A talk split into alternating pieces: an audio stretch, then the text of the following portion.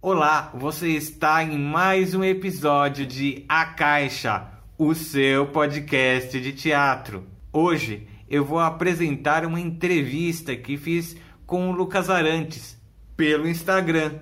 Esse vídeo, se você estiver vendo no YouTube, se transforma em podcast que é distribuído pelo Anchor para as principais plataformas de agregadores de podcast. Spotify, Deezer e iTunes. Para entrar em contato com o narrador teatral é muito simples. Basta acessar as redes sociais Instagram e Facebook e procurar narrador teatral ou acessar o e-mail narrador.teatral@gmail.com. Nós temos também um apoia-se. Clique no link abaixo para mais informações. Aproveitem a entrevista e até logo. É, e então, essa minha ideia de fazer entrevista com pessoas do teatro é para é uma coisa egoísta, porque eu, eu gosto de saber como a criatividade passa nos artistas, sabe? Uhum. E nós nos conhecemos por causa do teatro. Sim. E você é um escritor é, que eu gosto muito das suas ideias, tal. E eu queria saber da tua vida, assim. Eu queria saber o que te levou a virar um escritor, um dramaturgo? Você sempre pensou nisso? Legal, vamos tentar recordar aqui algumas coisas, né? É, eu acho que eu me tornei escritor por ler bastante, né? Eu acho que antes da gente querer escrever alguma coisa, a gente tem que, né, acaba mergulhando na literatura, é como se fosse um jogador de futebol, né? Ele pode assistir vários jogos de futebol, mas ele só vai se tornar um jogador de futebol se ele treinar, se ele entrar em campo, né? É importante ele estar tá não só assistindo, né? Mas ele começar a participar é, de um treinamento de futebol, por exemplo, né? Então acho que para qualquer escritor, para qualquer é, dramaturgo, né? Ele precisa estar tá em campo, né? Tá em jogo, ver outras obras de arte, ver outros outras peças de teatro, é, ver outras dramaturgias, ver, ler outros livros, né? E eu lembro até hoje, o primeiro livro que eu li de dramaturgia foi o Barrela, do Plínio Marcos. Nossa, começou... Comecei pesado. Bem, né? Pesado. Onde o, um personagem acaba caindo numa cadeia e ele não... É, não tem não tem outra escapatória ali, né? Acaba se transformando, né? É impressionante como estava pensando hoje, né? Pensando em comer. Tô, foi legal o seu convite aqui para fazer a live, que eu estou pensando em voltar a transmitir alguns conteúdos, fabricar alguns conteúdos. Estou só esperando o cabeleireiro abrir, né, para dar uma dar um tapa na pantera, né, dar um tapa aqui na no, no cabelo. E eu estava pensando nisso, que que que, que leva, né, a gente a querer escrever, né? Que que leva um, a gente querer a, a a escrever um livro, né? E eu estava pensando nisso e me veio agora, né? Principalmente por conta da transformação do personagem, né? E o Barrela acho que é o exemplo disso, né? O personagem ele entra na cadeia de um jeito e ele acaba se transformando ali na cadeia, né? Ele nunca mais será o mesmo depois depois que ele sair daquela cadeia, né? E com qualquer personagem, com qualquer é, personagem que a gente cria ou que a gente assiste, a transformação está sempre presente transformação do personagem? Eu lembro, hum, na minha primeira aula de dramaturgia oficial, além da, do personagem do professor falar que para uma peça o personagem tem que chegar tarde e sair cedo, essa transformação do do personagem é muito importante. Sim. E como, e como o personagem se transforma, o leitor também se transforma. Né?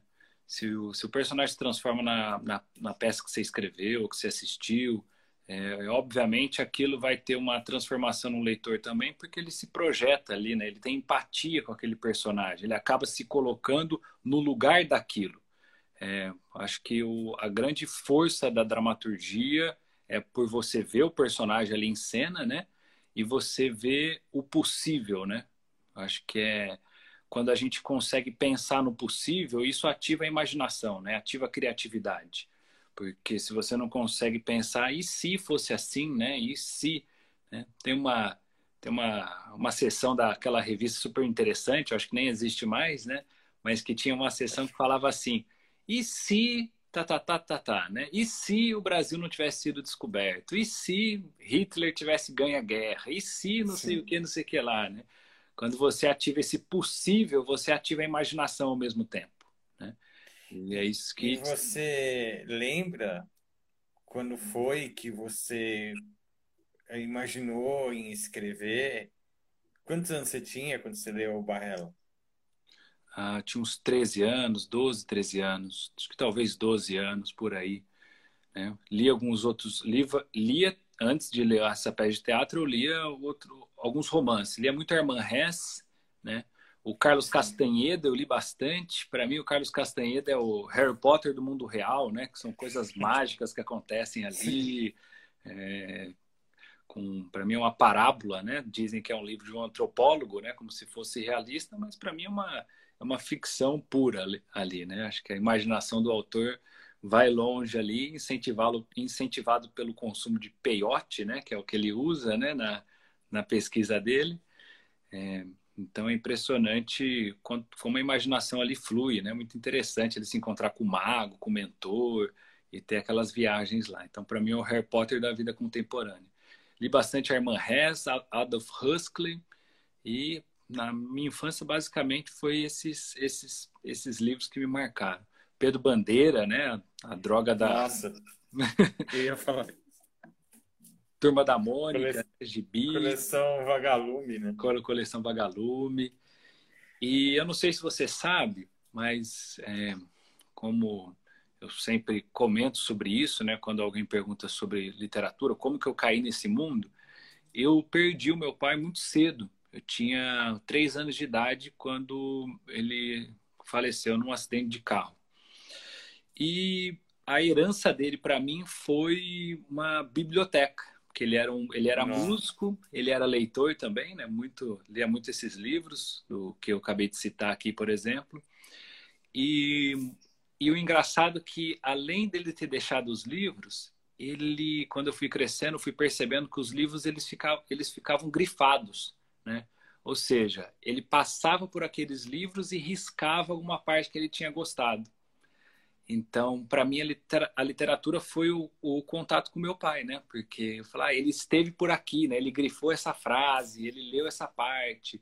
Então, eu acabei lendo muitos livros da biblioteca dele em busca dele, né? Obviamente, né? Em busca desse contato paterno.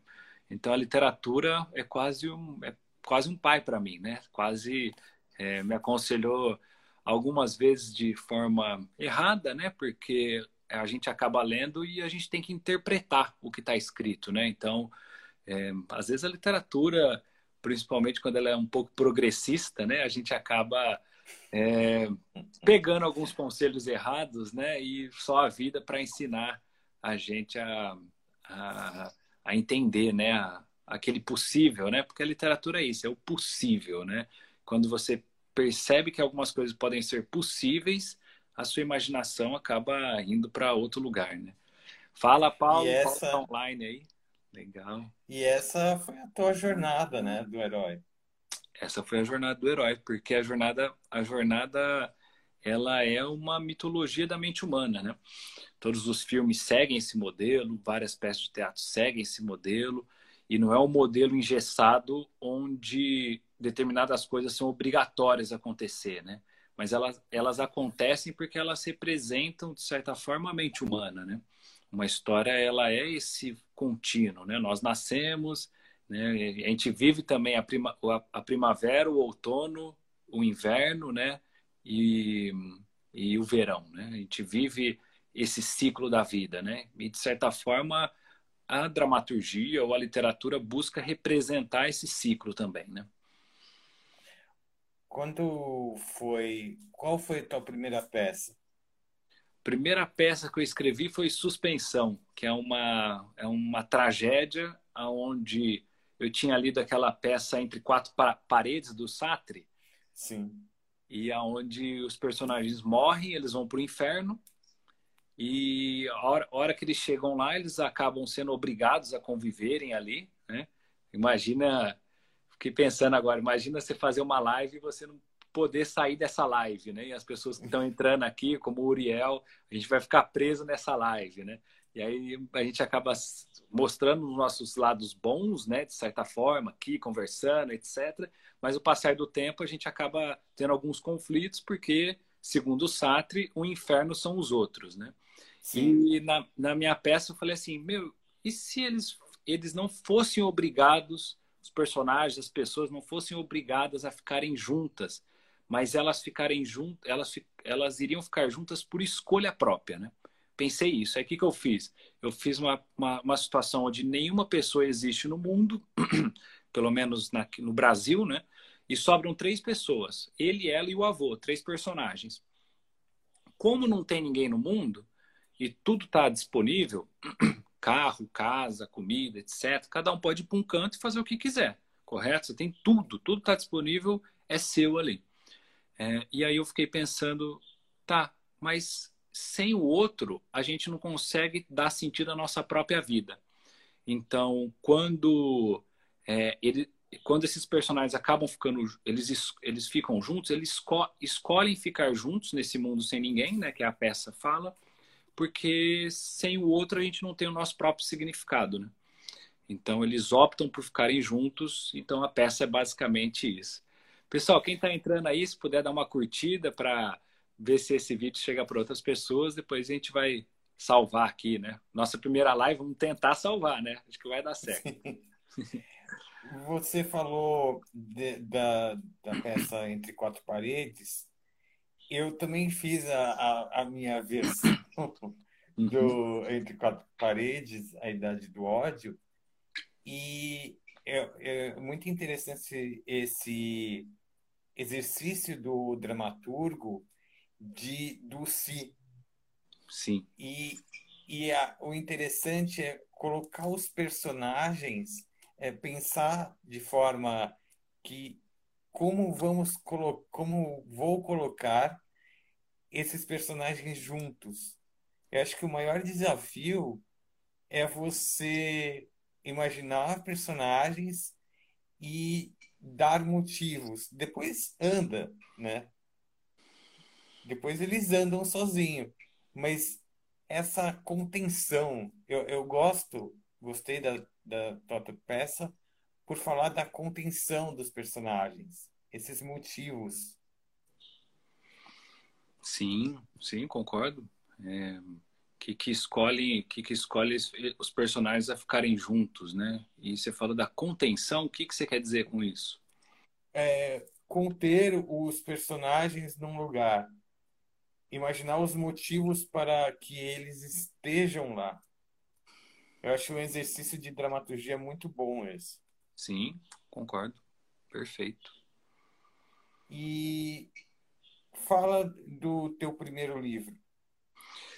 É, eu, tenho, eu escrevi o meu primeiro, meu primeiro romance, que eu considero uma novela, na verdade. Né? O romance seria uma história com pelo menos 300 páginas, né? 200 páginas, e uma novela, umas 150 páginas, 120 páginas. Então, eu considero uma novela e eu chama O Outro Estranho, né? Se quem estiver assistindo aqui na, na live ou na, na, na, na gravação dessa live, é, pode procurar, acho que na estante virtual que ainda tem, né?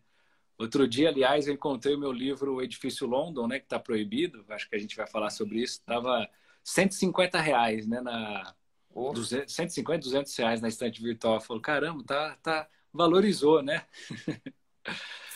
é, então é um romance chamado Outro Estranho, que são dois personagens, Anne e Salvador, que acabam passando vários momentos da vida, né? Então São, são contos, não são contos, né? Mas eles são escritos no formato de contos, porque são uma história de amor quando dois personagens estão na infância, uma história de amor quando eles estão na adolescência, uma história de amor quando eles estão na vida adulta e uma história de amor quando eles estão na velhice. Então é uma história entre duas pessoas em vários momentos da vida, né? E é uma história na minha época ainda esquerdista, né, com pensamentos progressistas, porque foi o que a gente foi alimentado, né, durante muito tempo todo e a gente mundo achava erra. e a gente achava que era arte, né, de certa forma, né? Então, Todo não- mundo erra. tem alguns valores ali que hoje eu não acredito, mas eu acredito muito na liberdade de expressão, então acho que a gente tem que falar independente sobre o que seja, né? E, e colocar esse inconsciente para fora e se expressar, né? Quando a gente começa a escrever, é, é principalmente um processo de autoconhecimento, né? Porque você acaba descobrindo coisas suas que você não imaginava, né? É, eu falo muito sobre o tipo de escritor que você é. Você nunca sabe o tipo de escritor que você é se você não escrever. Às vezes você é uma pessoa super alegre, só que na hora de você escrever, você escreve coisas trágicas, melancólicas, pesadas. É, eu sou, acho, acho que eu sou uma dessas pessoas. Eu, sou, eu gosto de, de humor, eu sou uma pessoa para cima, mas na hora de escrever, eu gosto do drama, da tragédia, é, porque eu acho que quando personagens se dão mal, entre aspas, né? Mas eles encontram um destino não muito frutífero, né? Eu acho que o personagem, as pessoas estão assistindo ou lendo aquela história, elas podem aprender com aquilo, né? Elas podem ver, caramba, aquele personagem seguiu por aquele caminho, acho melhor eu não faz, não ir por esse caminho, tá vendo? Né? Então provoca essa catarse, né, de certa forma, porque o leitor, o espectador acaba se projetando no personagem é, o Nelson Rodrigues tem uma frase que ele fala: o personagem é vil para que não sejamos, né? Então a Madame Bovary ela trai o marido para que as mulheres não traem os maridos, né? Então o personagem Os próprios, o próximo- os próprios gregos faziam isso. vil. exato, eles escreviam a, a tragédia porque a, a tragédia na Grécia ela tinha uma função pedagógica, É, tinha essa função de você ensinar as pessoas, né? Não tinha muito é, não tinha televisão, né? não tinha jornal, né? Então, Gutenberg demorou para aparecer, a, a prensa, né? É, e o legal é isso, tá, na, na, na vida tá tudo disponível, né? Falta a gente fazer o download, né? Então, na Grécia não tinham feito o download ainda da prensa, né? Da, da impressora. Então, né? então, faltou alguém, demorou um pouco para fazer esse download, né? Para a gente ter aí os livros impressos, né? Então, eu, como a entrevista tem que ser rápida, né? uhum. Eu queria falar sobre o Edifício London, que eu não, não li, não leu. sei da, sei da fama, depois eu quero ler, Sim. mas conta, eu sei que é uma tragédia, né? E eu gostaria de saber por que ele foi censurado, Uhum. porque não conseguimos ver essa sua obra Uhum. e só um pouquinho do, do, do seu sentimento sobre essa proibição de você não conseguir montar ela até hoje. Sim. Olha que legal aqui, rapidão. O Uriel escreveu: Eu, na vida, eu gosto de escrever mais tragédia, terror, slash, com críticas sociais. Legal, Uriel. E ele tá falando da nossa, do assunto passado, né, que a gente estava conversando. Sim. E às vezes é isso. Às vezes tem uma pessoa que é super trágica, né, melancólica, vamos supor, na vida e escreve super, tra... super comédias, né? Então, para você descobrir o tipo de escritor que você é, é só escrevendo, né? Então, não é porque você é uma pessoa alegre na vida que você vai escrever comédia, às vezes é o contrário, né? Bom, indo para a sua, sua questão do edifício London, é, ele foi censurado em 2013, né? Eu estava. A peça estreou em Ribeirão Preto pelo grupo Sátiros de São Paulo, estreou no Sesc daqui, e quando foi estrear em São Paulo, na capital, eu recebi uma ligação do, do ator da peça, estava no ônibus. Ele falou: Lucas, um desembargador veio aqui e proibiu a peça. Eu falei assim: mas por quê? O que aconteceu? Ele falou assim: ah, parece que eles proibiram por conta do cartaz da peça, né? Primeira coisa. Aí eu falei, não, mas não é possível, né? Que deve ser isso. Enfim, aí, claro, já, isso já aconteceu e aí eu descobri que é, um jornalista, né, progressista, entrou em contato com a mãe da Isabela Nardoni dizendo que havia uma peça sobre a história dela. Né? E aí a família dela entrou com um processo. Sendo que a peça não tem, não é a história dela, né? é uma ficção, né? como é, inspirada na realidade, como todos, todas as minhas peças são, né? ou todos os livros que a gente escreve são, porque a gente está na realidade, a realidade nos atravessa e o escritor acaba criando uma metáfora em cima disso, né? acaba criando é, algo que um espelho da realidade, né? A gente não cria um novo mundo, né? Não existe esse outro mundo. O único mundo que existe é esse mundo real aqui que a gente vive hoje. Então, você assiste uma notícia de jornal, você é atravessado por ela, provavelmente pode ter uma fala ali que foi inspirada numa, numa notícia de jornal que você assistiu, que você viu, né? Ou um livro que você leu. Existem várias fontes de histórias, né? Uma fonte é a própria realidade que a gente vive. Outra fonte são as histórias antigas que a gente lê e se inspira. Outra fonte são as mitologias, né? Você pode ver uma mitologia e recriar, né? Todas, todas as histórias, de certa forma, já foram escritas, né? Claro que nem todas as histórias e sentidos foram expandidos, né? Falta, como eu falei, às vezes fazer o download, né? Do, do, do céu ou de, do, de algum lugar aí e e colocar isso na realidade, ou expandir algumas coisas, né? expandir algumas situações é, que a gente vive ou que a gente viu. Né? E aí eu escrevi essa ficção, que chamei Difícil London, que é uma história inspirada num caso real, mas inspirada em outras realidades também, né? como a Medeia. Eu não sei se você já leu a Medeia, onde é, acontece um assassinato intrafamiliar, onde a mãe mata as próprias crias, né? E tem uma outra história que é o Macbeth, que de certa forma também é um assassinato intrafamiliar, onde é, o, um dos personagens acaba matando o rei da Escócia, né? Então acaba matando o seu pai, entre aspas, o seu rei, né? Que acontece ali para tomar o seu trono. Então, assassinatos entre famílias acontecem muito. E aí eu falei, por que não falar sobre isso? Porque quando a gente fala sobre isso, a gente toma coragem de tocar em certas coisas, né? E que a literatura ela nos possibilita isso, né? É, tatear, né? O humano, porque tem uma frase que diz: nada do que é humano pode soar estranho. Né? Então nada do que acontece com o ser humano pode ser estranho para nós. Então eu falei, por que não tatear essa realidade, né? Não tatear essa situação de, de um assassinato entre famílias, né? Então eu escrevi uma ficção baseado nisso, né? Só que os personagens da minha história, ela, eles não estão numa caverna, né? Como no Macbeth, ou eles não estão numa uma tribo, né? Como acontecia na Medeia, né? Eles estão numa cidade, que é o que a gente vive hoje, né? Então é, eu busquei escrever um assassinato intrafamiliar intrafamiliar num, num contexto contemporâneo, no, no momento atual, porque ao falar sobre isso, a minha ideia, obviamente, é criticar isso, né? Para que isso não continue acontecendo, né?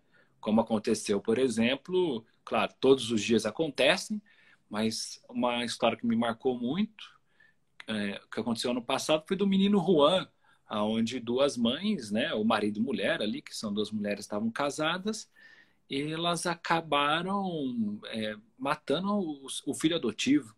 Né? Então, se a gente não falar sobre essas coisas, elas vão continuar se repetindo. Né? E o que eu, o que eu aprendi na oitava série, segundo o meu professor, que nós brasileiros temos a liberdade de expressão na Constituição garantido, né? Essa, essa liberdade está é, garantida, e, né? E você não pode montar ela ainda hoje? Não, não posso montar. É a peça de teatro menos assistida do mundo, né? Ou a peça de teatro menos assistida do Brasil, da América Latina pelo menos, e a peça de teatro mais conhecida, né? No sentido de é, de menos de ser pouco assistida, geralmente você fala, meu, se existe uma peça como essa que você está aqui me entrevistando, tendo como um dos motivos essa entrevista, esse assunto, ou seja, é uma peça de teatro conhecida. Só que você não Sim. assistiu, você não leu, você conhece poucas pessoas que assistiram. Então é totalmente um contrassenso isso, né? Geralmente você vai falar. É contrassenso. Sobre, você vai falar sobre o Mar, é, Marvel, né? Por exemplo, a Guerra Infinita, lá, aquele você assistiu? Eu assisti, então a gente está falando sobre o mesmo assunto. Opa, não sei se você saiu do ar ou se fui eu. Não, deu uma. Acho que foi.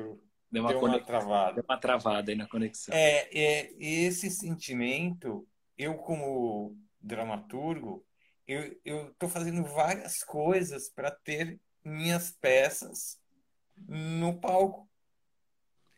E, isso que eu queria falar com você e sobre a criatividade, se não deixa você frustrado.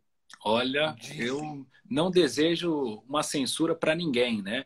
E não é censura de mimimi, não, né? De, ah, foi censurado, né? Alguma coisa que um dia depois está livre, né? Tipo, é, foi censurado um beijo numa, numa, num gibi ano passado, só que o gibi estava esgotado. Ou seja, não foi censurado, porque o gibi esgotou, aí falou que estava censurado, e no dia seguinte já estava vendendo porque chegou mais estoque.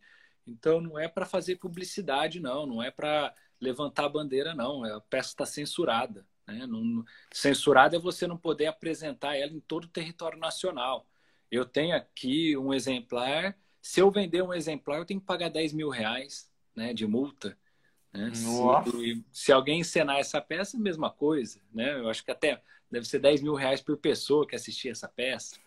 Então, é, é uma peça que está censurada, é a única ficção brasileira que está censurada no século XXI, infelizmente. Né? Eu não tenho orgulho nenhum disso, porque eu não vou caçar edital depois para eu viver disso, como alguns artistas na década de 60 fizeram, né, para serem exilados e saírem do país e receberem um abono do governo, receber uma boa é. ditadura.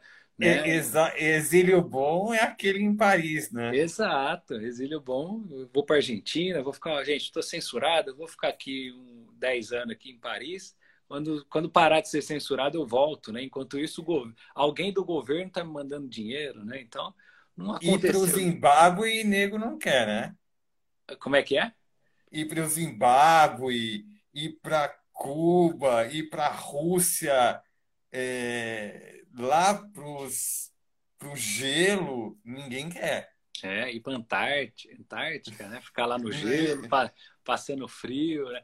Olha, mas se o governo tivesse me pago, talvez eu, eu teria ido, né? Ó, oh, Lucas, você está censurado?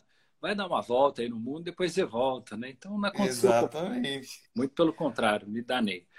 E você fala, sobre, é você fala sobre frustração, né? Sobre isso, com é. certeza. É, eu tive, obviamente, um bloqueio, né?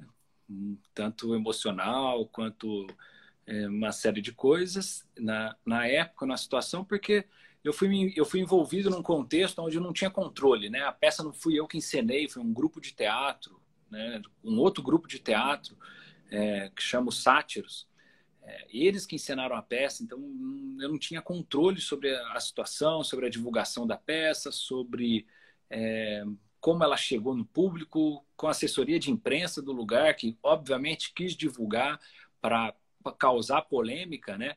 Tanto que um dos criadores ali do grupo falou: Nossa, a gente faz peça com gente pelada, apanhando na bunda, faz 10, faz 30 anos e a gente nunca conseguiu ser censurado. Que bom que agora a gente conseguiu por sua causa, né? Tipo, virou uma bandeira para eles, né? Não para mim, porque eu não tive benefício nenhum com isso.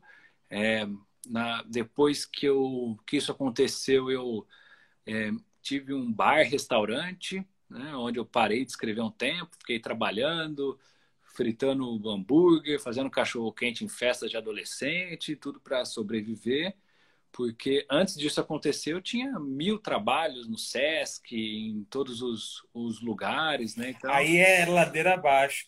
Aí é ladeira o, abaixo. O Lucas, é, perguntaram aqui, é, o Uriel perguntou é, sobre ler o seu livro. Então, ou, infel... a peça.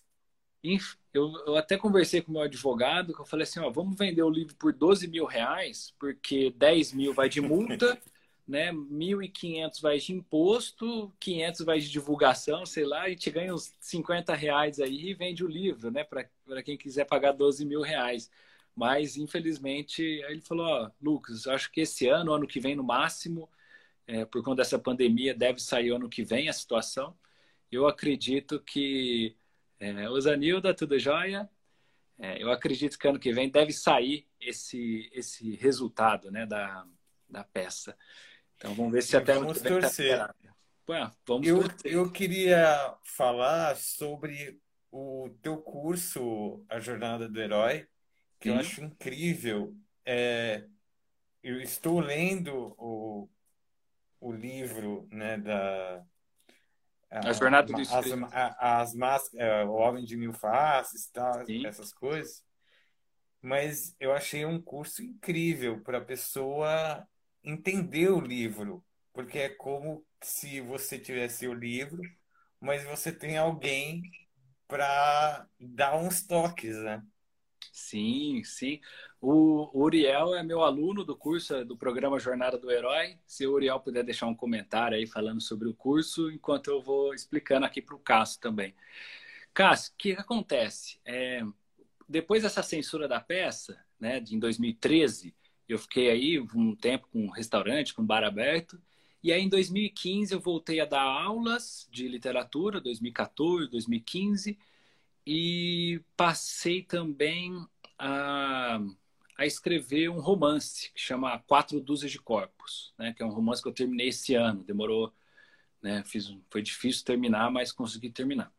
Então agora está na fase de revisão aí para ver se eu consigo lançar no começo do ano que vem, porque é, eu acho que tem muitos escritores que têm muita pressa, né? Eles terminam de escrever o livro e já quer que semana que vem a gráfica já esteja imprimindo e indo é para a rua, né? Eu falo assim, meu, você ficou quatro anos escrevendo o seu texto. Você vai jogar assim de uma hora para outra na rua? Calma, deixa outras pessoas. Tem, tem alguns leitores perto de você para eles lerem isso.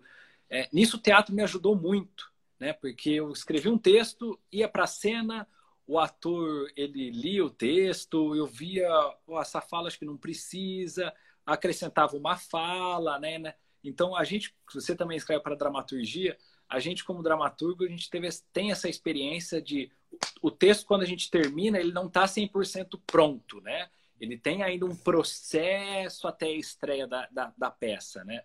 Então, quando você escreve um romance, é a mesma coisa. Você terminou o seu livro, meu, dá para outras pessoas lerem, contrata às vezes um editor para editar seu texto, arrumar alguma coisa, etc. Porque nem sempre o que você imagina ele tá naquilo, o leitor imagina, às vezes você tem algumas falhas ali também, né? Você precisa lapidar essa pedra até que ela, até que ela finalize, né? É, a gente a estava falando sobre do curso do curso do programa Jornada do Herói. E aí Exato. eu tive uma quando estreou o Netflix no Brasil, logo depois, falei assim, meu, eu vou eu vou entrar no Netflix, né? Vou começar a ver se eu consigo entrar com algum roteiro, alguma coisa. Isso antes de entender, né? obviamente, voltando no começo da, da, nossa conversa, as bandeiras progressistas que são levantadas por quem domina os meios culturais, né? Então, a gente, às vezes a gente acha que é, alguém está ali por habilidade, né? E muitas vezes alguém pode estar ali não por habilidade, mas por defender uma bandeira, né? Por ser uma bandeira. É, então, a arte, infelizmente, ela está tomada por militantes, né? Ou pela militância, o que impede de artistas aparecerem. Mas o que me tranquiliza é que o Senhor dos Anéis, quando ele foi escrito, não foi lido pela geração daquela época, né? Muitas poucas pessoas leram, mas hoje a nossa geração inteira leu, né? Então, as obras de arte principalmente literárias, elas demoram um pouco para ter um domínio público, né, ou ser conhecido do grande público, né? E um escritor, quando ele escreve, ele não escreve só para o presente, né? Ele escreve para a eternidade, de certa forma, porque quando ele escreve, ele lapida em pedra, né? Ele está escrevendo sobre a sua geração, sobre o seu tempo, sobre o seu momento. Então, assim, claro, é interessante a gente ser lido hoje. É, pô, eu adoro ser lido, ter retorno dos meus leitores, etc. mas também a gente tem que pensar que nós escritores hoje somos cronistas do nosso tempo, né? Nós estamos aqui porque amanhã aquela notícia de jornal que a gente leu, que a gente viu hoje, ela vai se tornar obsoleta. Mas um poema que você escreveu sobre aquela notícia de jornal, sobre aquele acontecimento, de certa forma, ela fica, né? Ela é eterna, porque ela carrega um significado do, do, do passado, né? Ou do, dessa desses seres humanos, dos seres humanos que a gente convive hoje em sociedade, né? E aí, quando eu tive essa ideia, falei assim, tá, vou entrar no Netflix, pensei isso. Eu falei assim, meu, não é possível que eles investem um milhão, dois milhões, trezentos milhões num filme, paga para um roteirista e fala assim, amigão, vai lá e inventa o que você quer, né? Falei assim, meu, deve ter algum padrão, né? E eu pensando nisso, deve ter um padrão. Aí eu encontrei o Herói de Mil Faces, li o Herói de Mil Faces, encontrei a Jornada do Escritor, do Christopher Vogler, e ali me esclareceu bastante coisa sobre os 12 passos da jornada do herói. Só que quando eu caía para escrever um roteiro de um filme, ou eu via um filme na televisão, Netflix, um seriado, eu olhava para aquilo e falava assim: Meu, mas como que um personagem sai do mundo comum para o convite à aventura? né? No sentido assim, mundo comum que o personagem tá, nós estamos aqui fazendo uma live. De repente entra uma coruja aqui, no caso do Harry Potter, e me apresenta um convite à aventura, né, para eu ir para uma aventura no mundo mágico, né, do Harry Potter, por exemplo. Não acontece de uma hora para outra, deve ter uma preparação para isso. E aí eu parei para analisar, né, centenas de filmes e comecei a ver que dentro do mundo comum do personagem existe uma sequência até chegar ao convite aventura. Dentro do convite aventura, existe uma sequência até chegar na recusa ao chamado. Dentro da recusa ao chamado, não é assim, ah, não, eu não quero e eu não quero enfrentar isso, né? Existe, uma, existe alguns passos para o personagem poder aceitar essa, essa, esse convite, né? Por exemplo, vou citar aqui o Star Wars, quando o Luke Skywalker ele recebe um convite para salvar a princesa Leia e destruir a arma do fim do mundo, né? A, a, estrela da morte, né? Isso. Ele primeiramente ele recusa o chamado, ele fala, ó, oh, eu não vou, né? O que que faz ele aceitar, por exemplo? Tem que ter um motivo para ele aceitar entrar nessa jornada, né? No caso, ele volta para a casa dos tios, né? O Luke Skywalker e os tios foram mortos pela Estrela da Morte, pela gangue da Estrela Aí da Morte. Aí ele vai. Aí ele vai. Claro, eu citei um, um, um, um passo dentro do, da recusa ao chamado que acontece, mas são quatro, cinco passos que acontecem em cada um desses elementos, né? em cada um desses, desses passos, é, desses 12 passos. Né? Então eu criei né, os 48 passos da jornada do herói, que nunca vi nenhuma outra pessoa nenhum teórico ter feito isso, né? E o que faz com que o escritor não se perca quando ele quer criar uma obra de fôlego, né? Porque às vezes você não está ali para criar uma obra de fôlego. Às vezes a peça de teatro não, não tem os 48 passos da jornada do herói. Né? Um poema meu não tem os 48 passos da jornada do herói. Porque são coisas curtas, né? São, é, elas, elas têm mais o conceito da jornada do herói de você adquirir um certo impacto, né, uma transformação do personagem, né, por exemplo, do que os 48 passos da jornada do herói.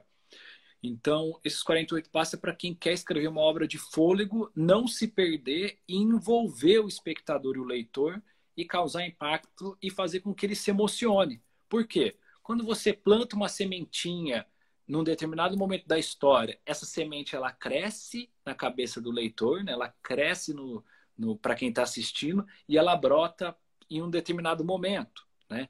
Então, uma obra de arte de fôlego, ela é como se fosse uma guerra, né? porque o escritor ele planta algumas coisas pré-determinadas, né? ele antecipa algumas situações, deixa o leitor em suspense, curioso, é, para descobrir aquilo e em determinados momentos ele explode essas, essas dinamites né, no meio da peça, no meio da história, etc. E acaba emocionando o leitor. Né?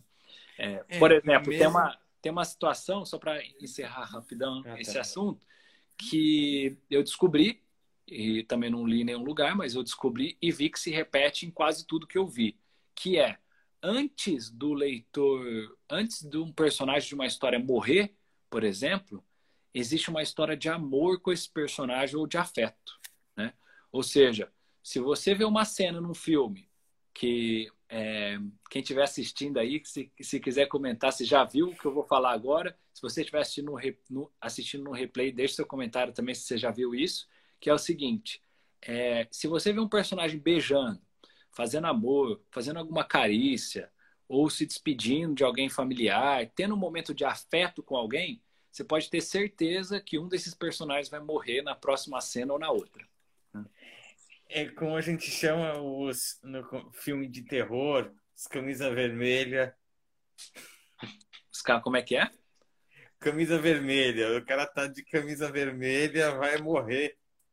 Exato. Ah, sim, sim. Mas outra coisa, você falou da, de, de não usar na dramaturgia, mas é, a jornada do herói. Eu acho que em qualquer história, é, você ter um, um, um, uma lista de como não se perder naquela história já é, é muito válido.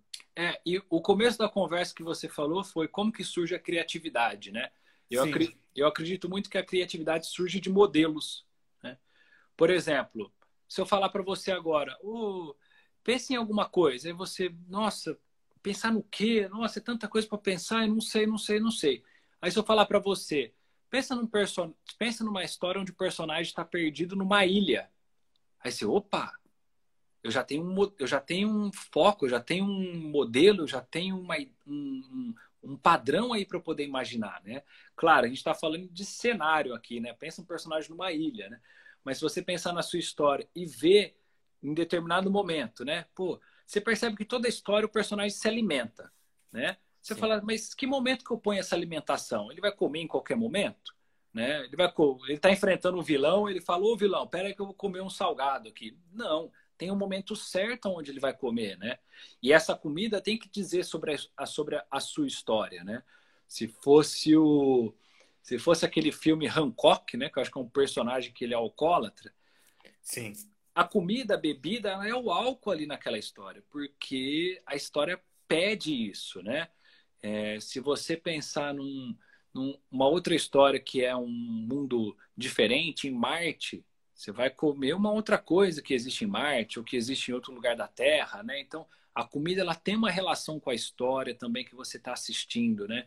Com o ambiente e tem um momento certo disso acontecer, né?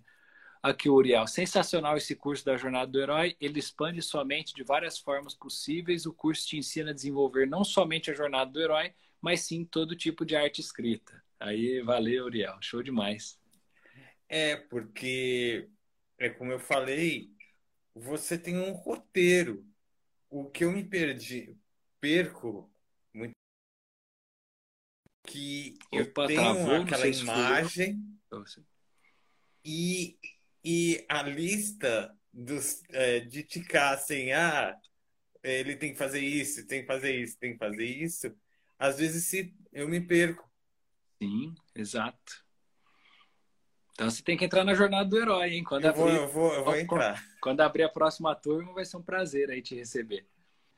É, então você acaba só se informando, né? Acaba não co-criando, né? Ou criando algo novo a partir de, de, um, de um impulso, né? De um estímulo. Então, como eu falei, os estímulos são importantes? São. Né, mas que te levem para algum lugar. Você viu o jornal, viu uma notícia, meu, já desliga a televisão. Aliás, Desliga a televisão que vai te fazer muito bem, né? Muito bem. Vai fazer muito bem.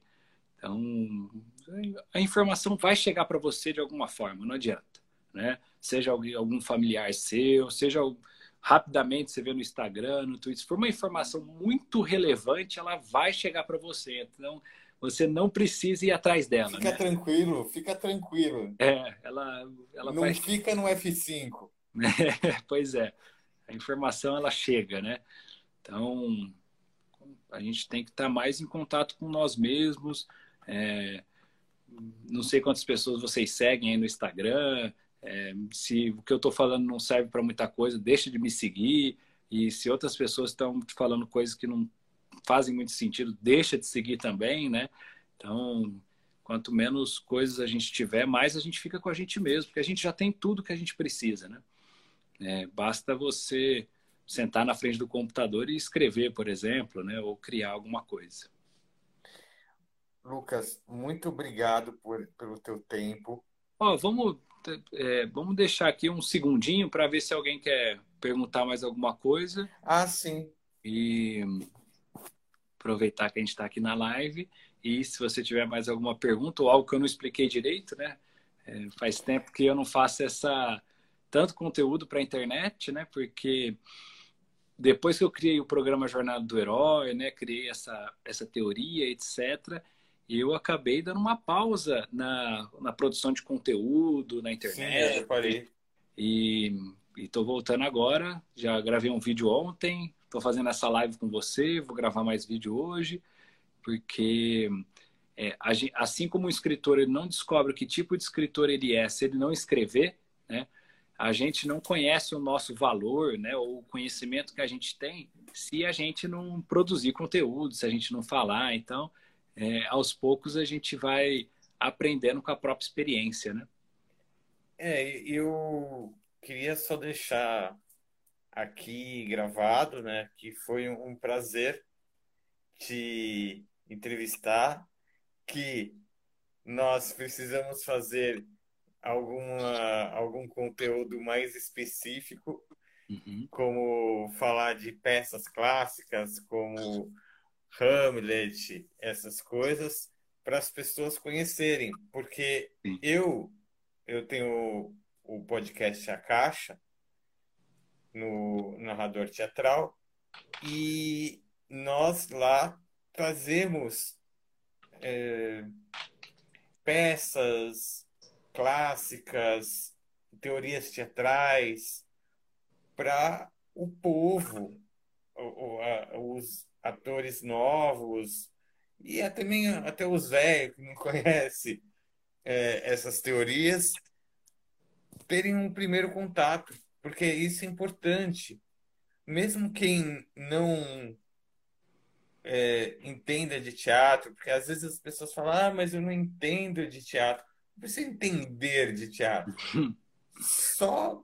É, se, a pessoa, se a pessoa vê cinema, ela já entende de teatro, né? Todo o roteiro do cinema, ele bebe do teatro, né? Sim, porque foi uma arte é, anterior. Sim. E quando, quando as pessoas é, veem teatro no, no cinema, elas já ficam encantadas. É, aquele filme do Lars von Trier, que é todo filmado no palco. Sim, o, o Dogville. O Dogville. É, as pessoas se encantam com aquilo. É, mas é só ir no teatro perto de você. Uhum. Que você aprende, você vai aprendendo. É, a minha formação é teatral, eu gosto muito, recomendo que as pessoas vão lá, ver em ato, né? É interessante quando você é, vê, é atravessado por aquilo ao vivo, né? Porque hoje você pode estar assistindo um filme de uma produção bilionária, por exemplo, e ao mesmo tempo você está no Instagram, não dando atenção nenhuma, né? Ou na internet, né? Então, sua atenção pode ficar dividida até num super filme, né? Vamos colocar assim. E no teatro não tem como você dividir a sua atenção.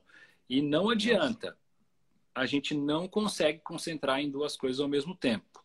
Né? A gente pode até fazer duas coisas ao mesmo tempo, né? como andar de carro e conversar, etc. Mas a nossa atenção ela é muito limitada. Né? Isso é científico. A gente não consegue fazer duas coisas ao mesmo tempo. Então, o teatro ele te permite você estar tá nesse momento de concentração, né? É isso aí. Obrigado. Imagina, eu que agradeço aí o convite. O Agora a gente já sabe fazer live, né? Eu não sabia fazer live, não sabia como que convidava alguém aqui. Então, de, de pouquinho a gente vai aprendendo. A gente vai aprendendo. Falou, Lucas. Muito obrigado. Valeu. E até a próxima. E qual que é o seu Instagram, pessoal seguir? É Narrador Teatral. Narrador Teatral. Show de bola. Maravilha. Então a gente se vê na próxima aí. Depois você me marca para divulgar esse podcast gravado. Falou. Valeu, valeu, valeu, galera. Ô, oh, pera aí, rapidão. O Uriel deixou aqui. Quando você cria um personagem e faz uma história para ele, cada capítulo não tem conexão direta e pode ser lido fora de ordem cronológica da apresentação dos capítulos. Como chama esse tipo de arte? Ariel, o meu livro Outra Estranha, novela, é, eu não sei se você leu, tem lá no meu site, é, lucasarantes.com.br, que é o Outro Estranho.